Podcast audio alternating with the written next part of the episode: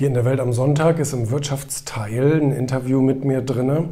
Eine Frage des Geldes. Viele Berufseinsteiger verdienen trotz Studium nur mäßig, worauf Absolventen äh, achten sollten. Und ähm, ich habe das in letzter Zeit wirklich öfter natürlich auch äh, bemerkt, wenn sich Leute vorgestellt haben und sich gewundert haben, warum ich ihnen denn jetzt kein hohes Einstiegsgehalt biete.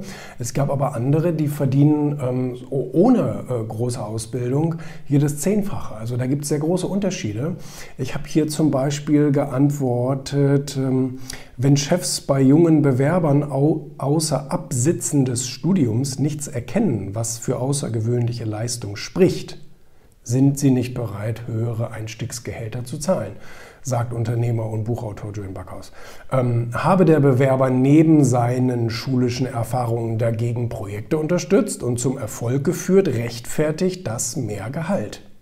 Dann ist die Wahrscheinlichkeit hoch, dass hier ein Leistungsträger vor mir sitzt. Er oder sie ist anscheinend bereit, auch etwas zu erschaffen, statt nur zu verwalten.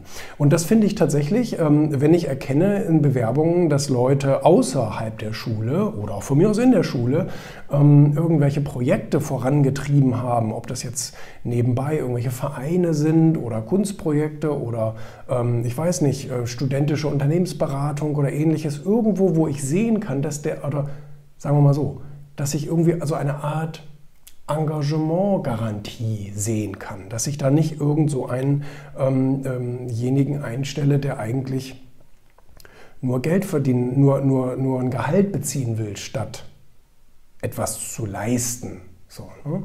ähm, hier habe ich noch geantwortet, bei, den, ähm, bei der Generation Z wünsche ich mir, ähm, dass insbesondere die Generation Z überschätzt oft ihre eigenen Leistungen. Die meisten haben außer ihrem Instagram-Profil noch nie ein eigenes Projekt verfolgt, sagt Backhaus. Und das stimmt ja auch. Ähm, das ist ähm, In einem anderen Interview wurde ich das letztens auch gefragt. Ähm, unterschätzen wir die Generation Z? Dann habe ich geantwortet, nein, wir überschätzen sie und sie selber und überschätzen sich ebenfalls, weil sie so richtig mit dem, mit dem harten Wind der Realität ja noch nicht irgendwie, ähm, noch nicht irgendwie konfrontiert waren. So. Und deswegen wünsche ich mir mehr Praxis. Also das habe ich ja auch in dem Interview gesagt, dass, dass die Schule viel zu wenig Chancen für praktische Erfahrungen bietet. Und ähm, das, äh, das ist wirklich schlimm. Wir merken das sogar bei unseren Auszubildenden, sogar bei den Auszubildenden, die einen, einen Beruf lernen und zur Berufsschule gehen, werden mit Theorie so vollgeballert und ähm, müssen alle paar Wochen in die Berufsschule. Das nervt mich sowieso Grotten. Also, mir, also ich kann die überhaupt nicht richtig in vernünftige Projekte einbeziehen, weil die alle paar Wochen wieder zur Schule müssen und zwar für einen ganzen Block. Also die sind dann wieder wochenlang, ähm, teilweise monatelang in der Schule und nicht im Betrieb. Und das finde ich, also als ich, Aus, als, als ich Ausbildung gemacht habe, bin ich zweimal in der Woche in die Berufsschule gegangen und später einmal die Woche in die Berufsschule gegangen und das war es dann und den Rest war ich im Betrieb.